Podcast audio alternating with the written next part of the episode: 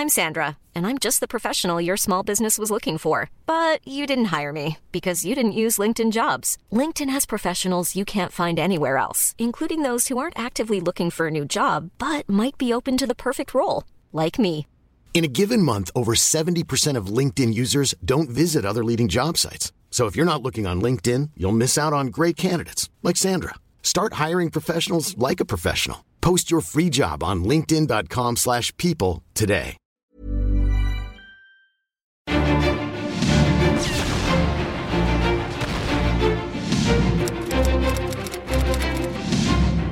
Cuerpo que se afianza en un suspiro, la puerta que se abre. Clio Podcast.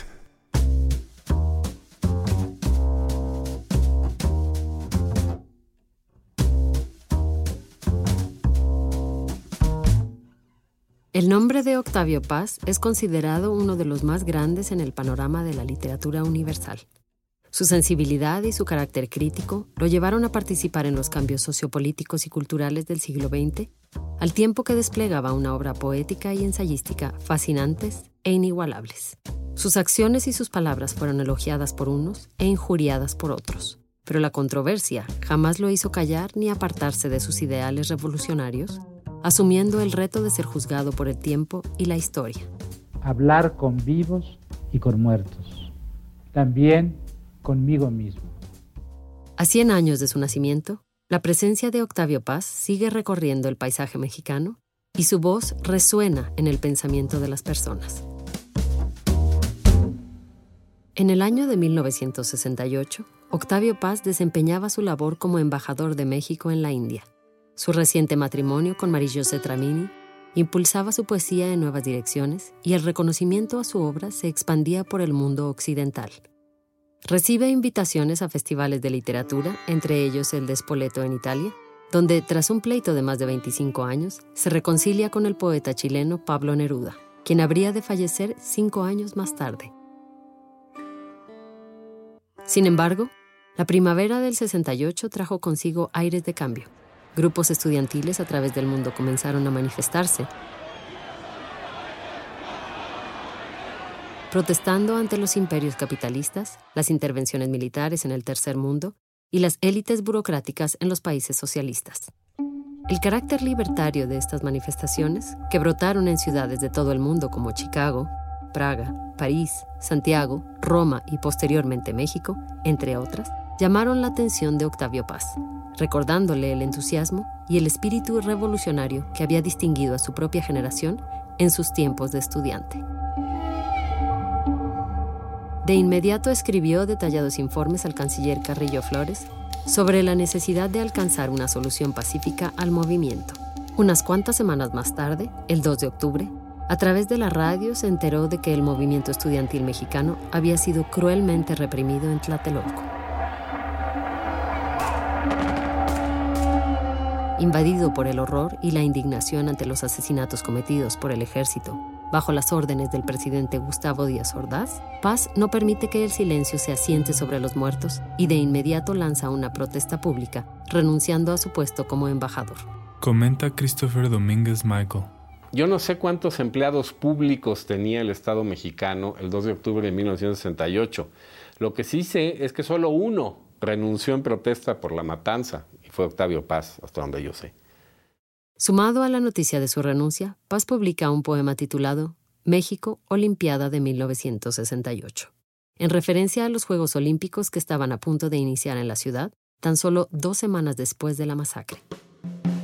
Paz tiene que salir de la India, pero sabe que no podrá volver a México por un tiempo.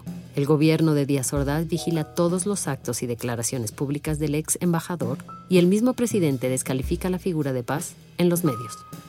Las reacciones contra Paz en México llegan a un punto más lamentable cuando la prensa publica una carta firmada por la hija del poeta, Elena Paz Garro, acusando a su padre de haber incitado a los jóvenes mexicanos a una rebelión suicida.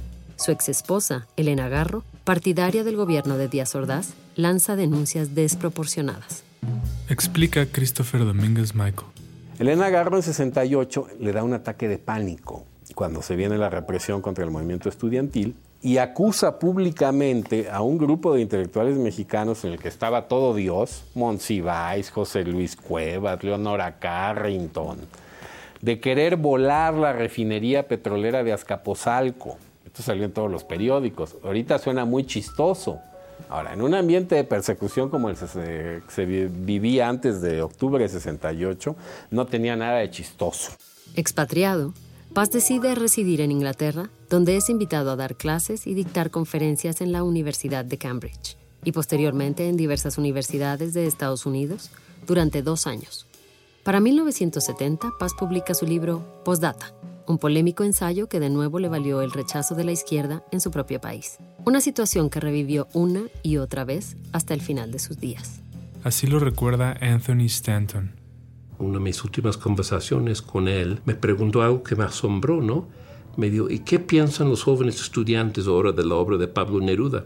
Entonces le dije, bueno, Octavio, cuando doy poesía de Neruda en mi clase les gusta muchísimo porque es un enorme poeta, ¿no? Como que las opiniones políticas de Neruda, que motivaron la ruptura entre Octavio y Neruda en los años 40 en México, nadie se acuerda de esto ya. Me dijo lo siguiente, Octavio, Ojalá así sea conmigo también.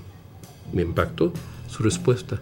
Lo importante de Neruda es la poesía que escribió, sus opiniones políticas, y él se peleó con él, ¿no? Por esas opiniones, en el fondo no van a trascender, no son importantes, y tampoco las mías, agregó.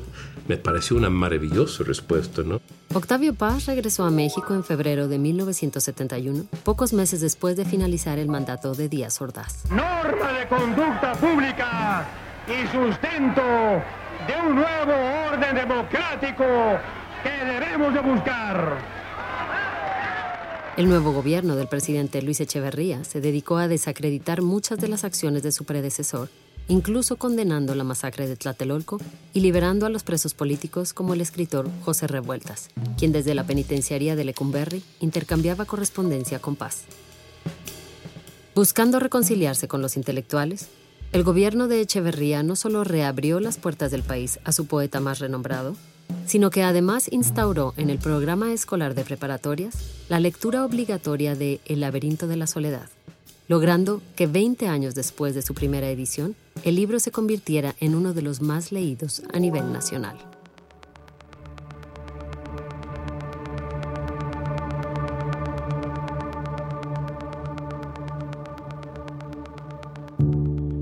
La buena relación entre Paz y el gobierno de Echeverría se apoyaba sobre un frágil fundamento. Después de todo, aunque negaba su participación en la masacre de 1968, Luis Echeverría había sido secretario de Gobernación de Díaz Ordaz y muchos lo señalaban como responsable de los hechos. El 10 de junio de 1971, la represión se repitió en la matanza del jueves de Corpus, o el halconazo.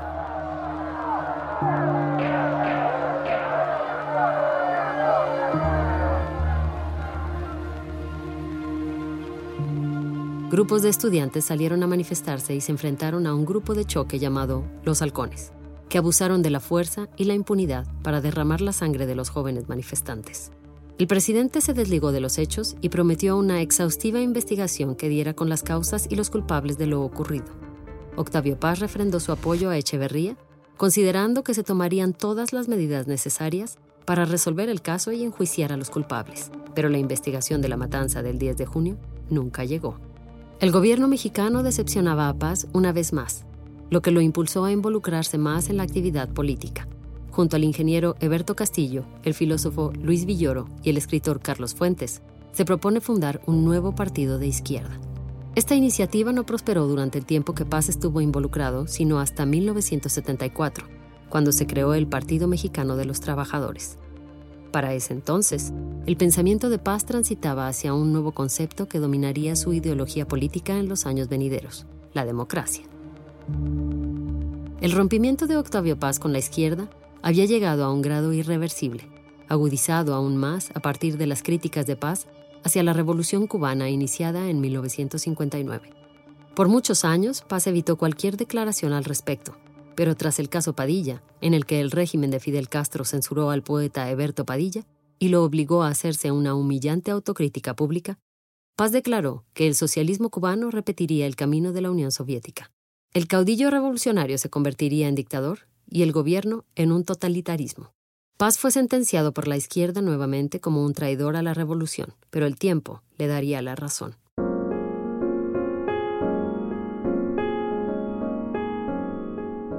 A finales de 1971, el periodista Julio Scherer, director del diario Excelsior, invitó a Paz a dirigir el suplemento del periódico, prometiéndole autonomía y absoluta libertad en la selección y edición del contenido. Scherer cumplió su promesa desde el primer día, en octubre de 1971, cuando sale a la luz la revista Plural. Por las oficinas de Plural desfiló una nueva generación de destacados escritores que conformaron el consejo de redacción, como José de la Colina, Salvador Elizondo, Juan García Ponce, Tomás Segovia, Gabriel Said y Alejandro Rossi, que llegaron a ser colaboradores de paz por muchos años y llevaron a Plural a convertirse en una de las publicaciones culturales más notables e influyentes del mundo hispánico. Aunque predominaba el gusto y el criterio de Octavio Paz en el contenido de la revista, Tal como su nombre lo indicaba, Plural abrió las puertas a una gran variedad de opiniones en torno a la literatura, la política y la cultura, y sobresalió principalmente por combatir la unanimidad cultural y constituir un espacio abierto a la disidencia.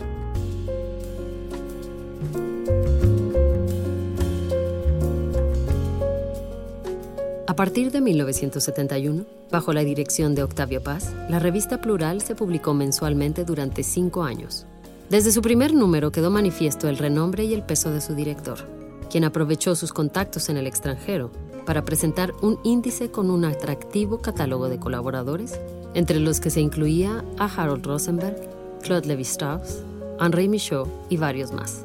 A lo largo de los años, la lista se enriqueció con colaboraciones internacionales de Saul Bellow, Susan Sontag, Günter Grass, Humberto Eco, entre otros, además de los autores más importantes de México y Latinoamérica, como Carlos Fuentes, Fernando del Paso, José Emilio Pacheco, José Bianco, Julio Cortázar, Mario Vargas Llosa y Jorge Luis Borges.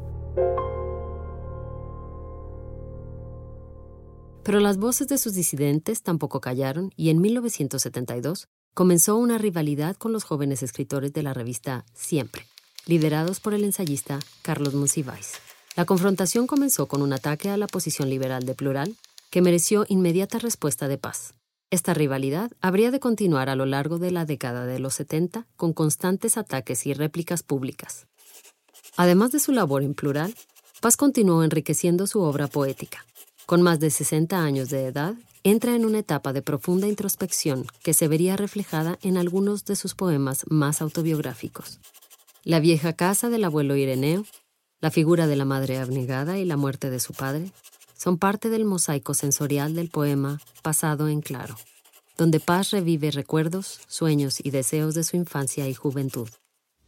Estoy en donde estuve, voy detrás del murmullo, pasos dentro de mí, oídos con los ojos, el murmullo es mental, yo soy mis pasos, oigo las voces que yo pienso, las voces que me piensan al pensarlas. De la misma manera, el eco del barrio de Miscuac y sus años de preparatoria resuenan en los poemas Vuelta y Nocturno de San Ildefonso, donde el joven poeta da paso al adulto. El muchacho que camina por este poema entre San Ildefonso y el Zócalo es el hombre que lo escribe. Esta página también es una caminata nocturna. Aquí encarnan los espectros amigos, las ideas se disipan. En 1976, el régimen de Luis Echeverría orquesta un golpe al periódico Excelsior para destituir al periodista Julio Scherer de la dirección general por sus críticas al gobierno. Ante la amenaza de perder la autonomía y la libertad de expresión de que gozaba Plural, Octavio Paz y todo su equipo deciden solidarizarse con Scherer y renunciar a la revista. Hubo grandes polémicas, dejamos plural, tuvimos que dejarlo, no por gusto, nos fuimos porque no podíamos estar ahí, y fundamos una revista, la revista Vuelta. Que comenzó a circular en diciembre de 1976. Con 62 años de edad, la vida de Paz marchaba por buen camino. Tenía amor, amistades, estabilidad material. Las ediciones europeas de sus libros prosperaban, mientras que en México, obras como Libertad bajo palabra y El laberinto de la soledad ya eran consideradas clásicos. Incluso tuvo tiempo de volver al magisterio en la Universidad de Cambridge, en Inglaterra. El poeta fue intervenido quirúrgicamente en 1977 a causa de una primera advertencia de cáncer. Recibió un duro tratamiento que lo mantuvo alejado de la revista Vuelta, que quedó a cargo de su equipo de redacción, al que se había sumado el historiador y escritor Enrique Krause. A finales de ese año, al volver de Inglaterra, Paz fue galardonado con el Premio Nacional de Literatura. Tras recibirlo, concedió una entrevista a la revista Proceso de su antiguo colega en Excelsior, Julio Scherer. Algunas declaraciones de Paz encendieron de nuevo la flama del viejo pleito con Carlos Monsiváis. Monsiváis respondió públicamente.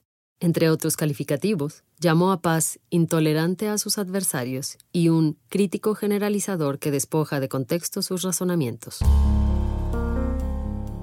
En un ir y venir de artículos entre los dos intelectuales, Paz acusó a Monsiváis de ser no un escritor de ideas, sino de ocurrencias, además de calificarlo como confuso, profuso y difuso. Sumados a Monsiváis, colaboradores de la revista Nexos como José Joaquín Blanco y Héctor Aguilar Camín, aprovecharon para acusar a Paz de haberse convertido en un intelectual anticomunista y defensor de la derecha. Al final, ¿qué conclusión tienes de Octavio Paz como poeta y como intelectual mexicano? con todas las diferencias que, tuve con él y que marqué por escrito, al final mi, conclusión es que a mí la existencia literaria de Octavio Paz me ha enriquecido muchísimo.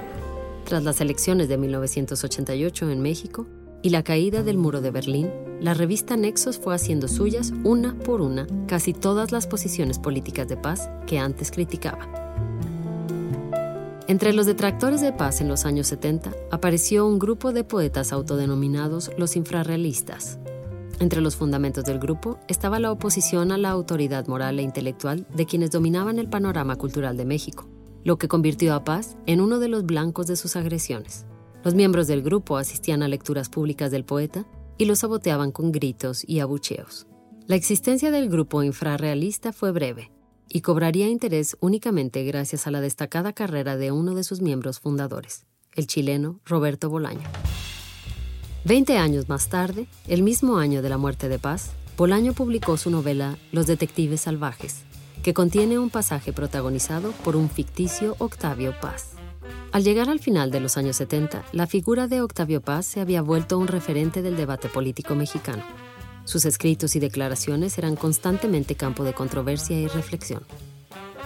Su pensamiento traducido al ensayo político fue publicado a lo largo de esta década en plural y vuelta, y finalmente compilado en 1979 en su libro El logro filantrópico. La opinión sobre el escritor continuaba polarizándose. Para irritación de sus detractores, al iniciar la década de los 80, la figura pública de Paz empezó a hacerse presente en todos los hogares mexicanos a través de la televisión.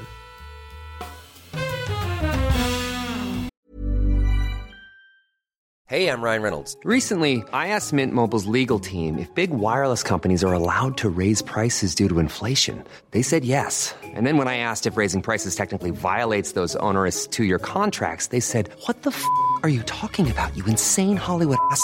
So to recap, we're cutting the price of Mint Unlimited from $30 a month to just $15 a month. Give it a try at mintmobile.com slash switch. $45 up front for three months plus taxes and fees. Promo for new customers for limited time. Unlimited more than 40 gigabytes per month. Slows. Full terms at mintmobile.com.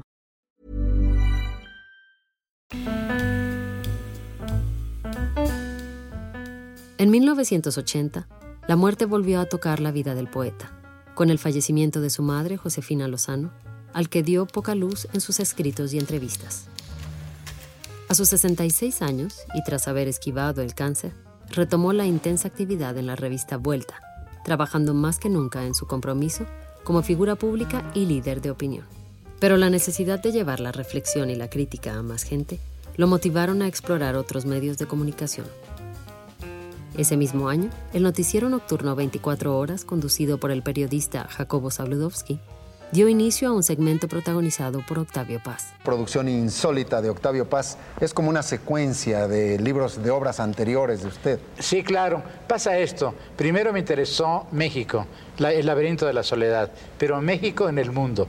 Con una amplia audiencia en televisión abierta, el noticiero presentaba a Paz en su biblioteca, leyendo textos y expresando comentarios sobre el panorama internacional. El gobierno de la India ante la invasión rusa en Afganistán fue deplorable. Las abundantes críticas a su persona no tardaron en multiplicarse, pero Paz las aguantó con estoicismo. Para 1981 recibe el Premio Cervantes, reconocido como el más importante galardón literario en lengua castellana.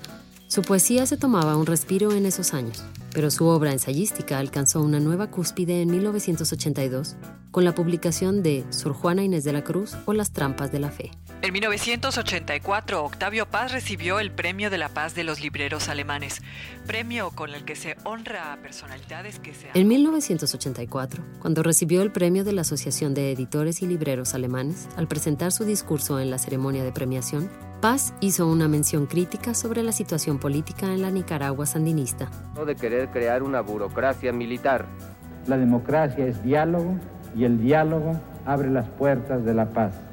Solo si defendemos a la democracia estaremos en posibilidad de, de preservar a la paz.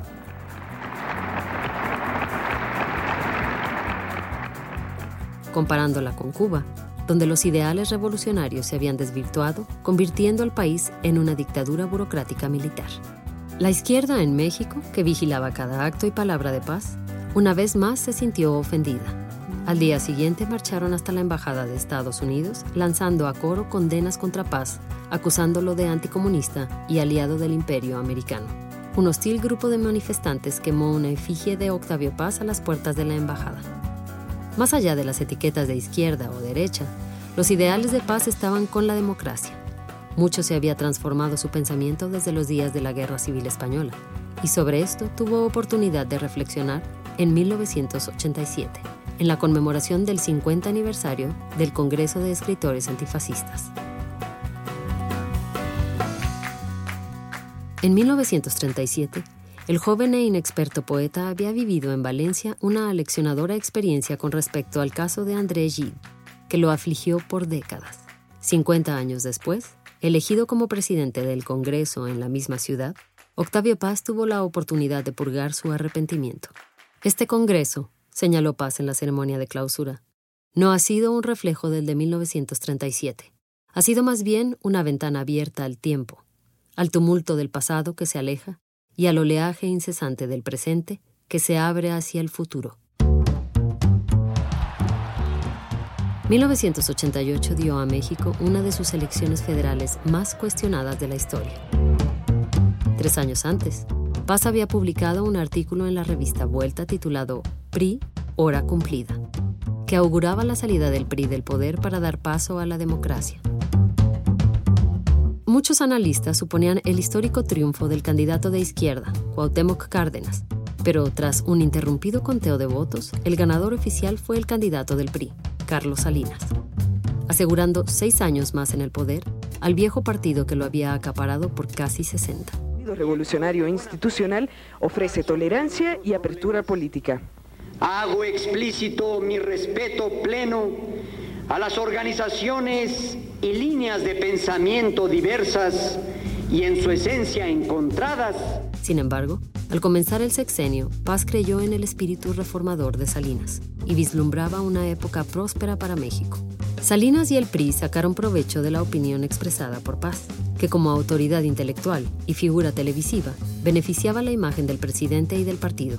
Pero con el paso del tiempo, Paz lamentó que una vez más un presidente abusase de su poder mediante la corrupción.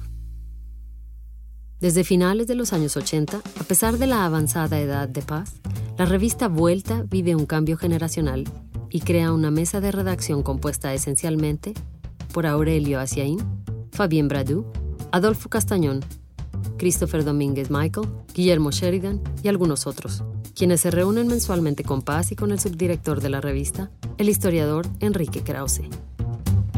Vuelta se mantiene libre de influencias partidistas y abierta a la pluralidad y el diálogo y corrobora su compromiso de hacer frente a las transformaciones del mundo, atreviéndose a cambiar con él.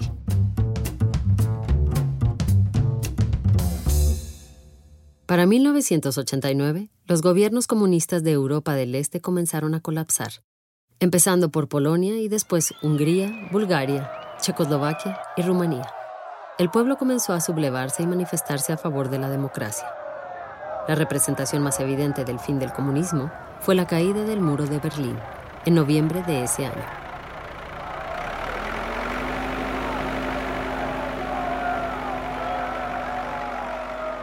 Meses más tarde, con motivo de esta turbulencia internacional, el equipo de la revista Vuelta organizó un encuentro sin precedentes.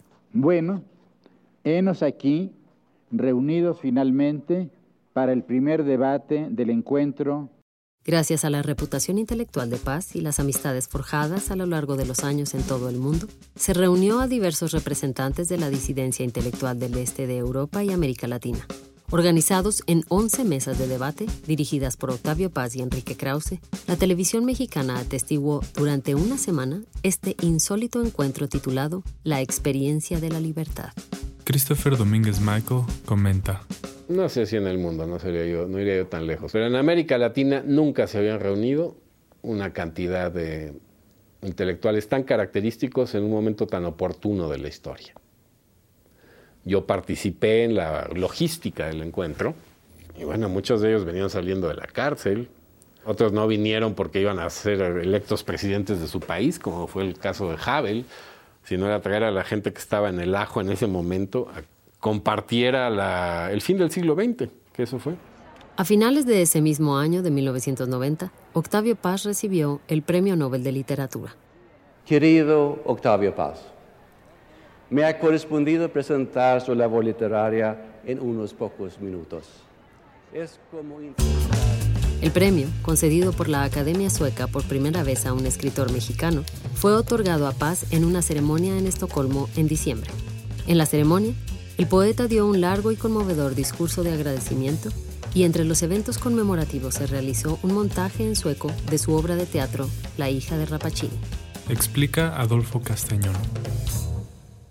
Una semana intensiva donde hay cócteles, fiestas, ambigus, piscolabis, desayunos, eh, brindis, espectáculos, toda la semana en torno al premiado.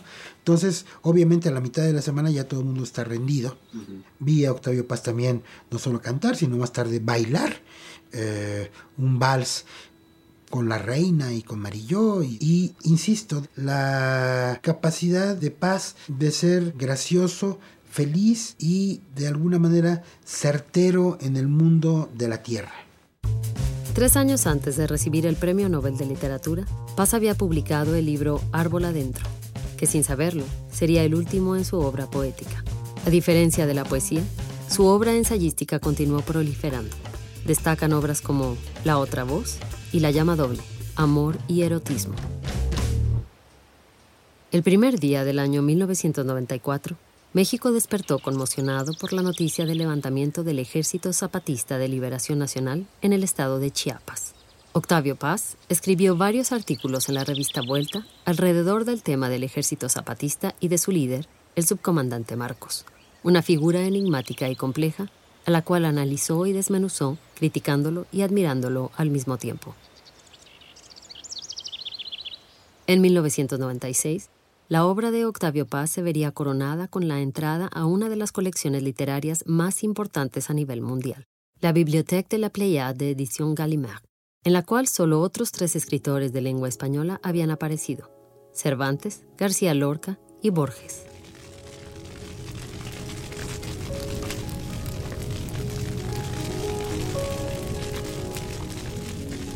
La noche del 21 de diciembre de 1996, Mientras Octavio Paz y su esposa Marie-José Tramini descansaban en su casa en la Ciudad de México, un cortocircuito provocó un incendio que quemó una parte de la casa, llevándose entre las llamas alfombras, muebles, libros e incluso cuadros obsequiados por amigos como Juan Soriano y Gunther Gerso.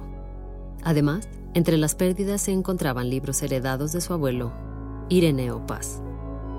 De 82 años y padeciendo flebitis, Paz salió del incendio ileso, al igual que su esposa, y por un tiempo se mudaron a un hotel. Pero el susto y el sufrimiento emocional deterioraron significativamente su condición física y moral. Un último golpe le fue asestado poco después, al serle diagnosticado cáncer en los huesos, una metástasis del que había sufrido 20 años antes. Así lo vivieron Aurelio Asiain y Anthony Stanton. En los últimos meses de su vida, me llamó él un día por teléfono muy angustiado. Me dijo, no recuerdo dónde está este poema, un poema de él. pues Octavio está en Salamandra, más o menos en la página 60. Qué alivio, porque no, no lo encontraba. A mí me estremeció mucho que se le empezara a olvidar su obra. Yo recibía de repente llamadas telefónicas a las 2 de la mañana. Octavio pensaba que eran las 11 de la mañana o las 3 de la tarde y me empezó a exponer proyectos de una magnitud. Entendía ahí la inquietud que tenía de transmitir ciertas ideas que él ya no iba a poder hacer esos proyectos porque ya no le quedaba tiempo, pero quería transmitir la inquietud a, otros, ¿no? los más cercanos. Octavio Paz pasó largos periodos en el hospital, hasta que, gracias al apoyo del presidente de México, Ernesto Cedillo, Paz y su esposa se mudaron a la casa de Alvarado, en Coyoacán. A principios de 1998, se reunió por última vez con algunos de sus más allegados colaboradores. Así lo recuerdan Fabián Bradú y Christopher Domínguez Michael. Octavio estaba en su silla de ruedas y ya muy maltrecho, ¿no? Y acababa de morir Claude Roy en Francia, que fue su amigo de muchos años. Le dije, voy a escribir una nota por la muerte de Roy. Y se suspendió el, el, aliento él y me acuerdo, puso su mano así en el pecho y agachó la cabeza y ahí pues me di cuenta que él no sabía que su amigo había muerto. Era muy impresionante para nosotros ver a Octavio Paz llorar. Dijo Octavio riéndose, marilló como es hinduista y acá en las reencarnaciones. Para ella esta conversación no tiene mucho sentido, pero pues yo he decidido en estos últimos, mis últimos días, eh, rechazar el camino de la trascendencia. Seré materia, como el vaso que está en la mesa. No lo vi más. Octavio Paz falleció en la casa de Alvarado el 19 de abril de 1998, dos semanas después de haber cumplido los 84 años de edad. Comenta Christopher Domínguez Michael. Ver en el vestíbulo del Palacio de Bellas Artes un féretro de caoba con la bandera mexicana puesta y al lado el presidente de la República, el doctor Cedillo y su esposa, visiblemente conmovidos, con afuera una multitud de personas que quería entrar a saludarlo. Eso era muy impresionante, eso no se había visto en México. Eso solo podía provocar a alguien como Octavio Paz. Octavio Paz no llegaría a ver la transición a la democracia que tanto anhelaba para su país y que comenzaría dos años después de su muerte. Controvertido a lo largo de su vida por su pensamiento político y poético, para sus seguidores y detractores, es innegable la grandeza de su poesía y la inmortalidad de su nombre en la literatura universal.